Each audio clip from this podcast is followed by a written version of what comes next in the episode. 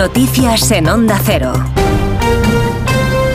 Buenas noches. El Gobierno y la Junta de Andalucía comienzan hoy las reuniones para reactivar el pacto por Doñana. El Partido Socialista había denunciado que el texto que modifica el reglamento forestal permitiría utilizar para cultivos terrenos protegidos del entorno de Doñana.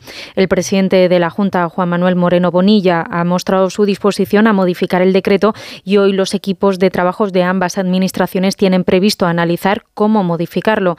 La ministra para la Transición Ecológica, Teresa Rivera lamenta que la medida se ha publicado y ha entrado en vigor y avisa de que se están buscando soluciones jurídicas para resolverlo. Tendremos que ver cuál es la mejor manera de, encajar en, algo que ya ha aparecido publicado en el boletín oficial y que creo que es imprescindible para poder seguir adelante. Así que espero que esto se resuelva cuanto antes. Mañana se verán los equipos para ver qué representa. Además, creo que es bueno que se haga eh, cuanto antes lógicamente probablemente requiera alguna disposición específica, porque, como digo, ha sido ya publicado en el Diario Oficial de la Junta de Andalucía. El presidente del Partido Popular, Alberto Núñez Feijo, se ha dirigido al Comité Ejecutivo Nacional del PP este martes para celebrar la mayoría absoluta lograda por Alfonso Rueda en Galicia.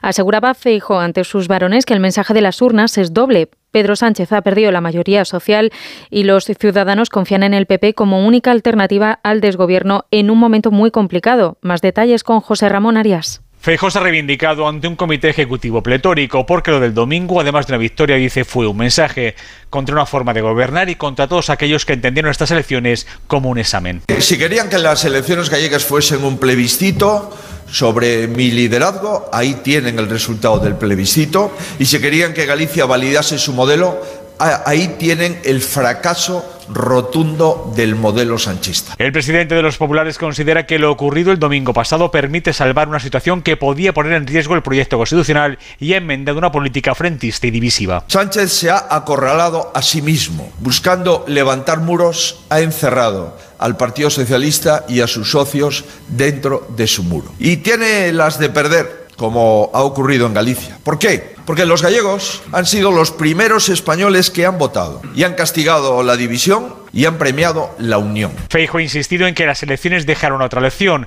que la conjunción del voto es la fórmula para acabar con el sanchismo. El Kremlin continúa sin explicar las causas de la muerte del opositor ruso Alexei Navalny, fallecido la semana pasada, aunque niega que fuera envenenado. La madre de Navalny, el opositor ruso, ha difundido un vídeo desde las puertas de la prisión del Ártico en la que murió y en el que dice que las autoridades no le han dicho dónde está su hijo y reclama a Putin que le entregue su cuerpo. Te lo pido a ti, Vladimir Putin. La resolución de este asunto depende únicamente de ti. Así que déjame por fin ver a mi hijo. Exijo que nos devolváis el cuerpo de Alexei para enterrarlo con dignidad.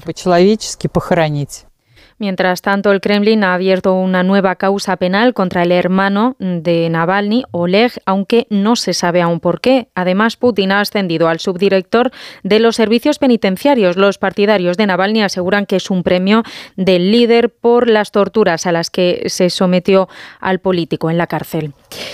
En otra línea de asuntos, la justicia de Suiza ha pedido al juez García Castellón, que lleva el caso Tsunami, que amplíe los indicios por terrorismo contra la secretaria general de Esquerra, Marta Rovira, para determinar si su petición de localizarla tiene carácter político. Dicen que no darán datos sobre la cuenta bancaria que habría empleado para financiar actividades.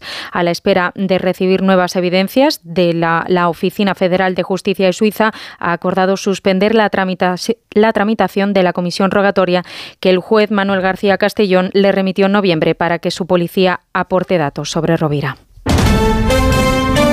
Y en la actualidad deportiva en fútbol. El Atlético de Madrid ha perdido por un gol a cero en su visita al Inter de Milán para la ida de los octavos de final de la Champions. Hoy miércoles a las 9 se enfrentan Nápoles y Barça y a la misma hora Oporto Arsenal podrán seguir la jornada a partir de las ocho y media de la tarde en el Radio Estadio Onda Cero. Síguenos por internet en ondacero.es.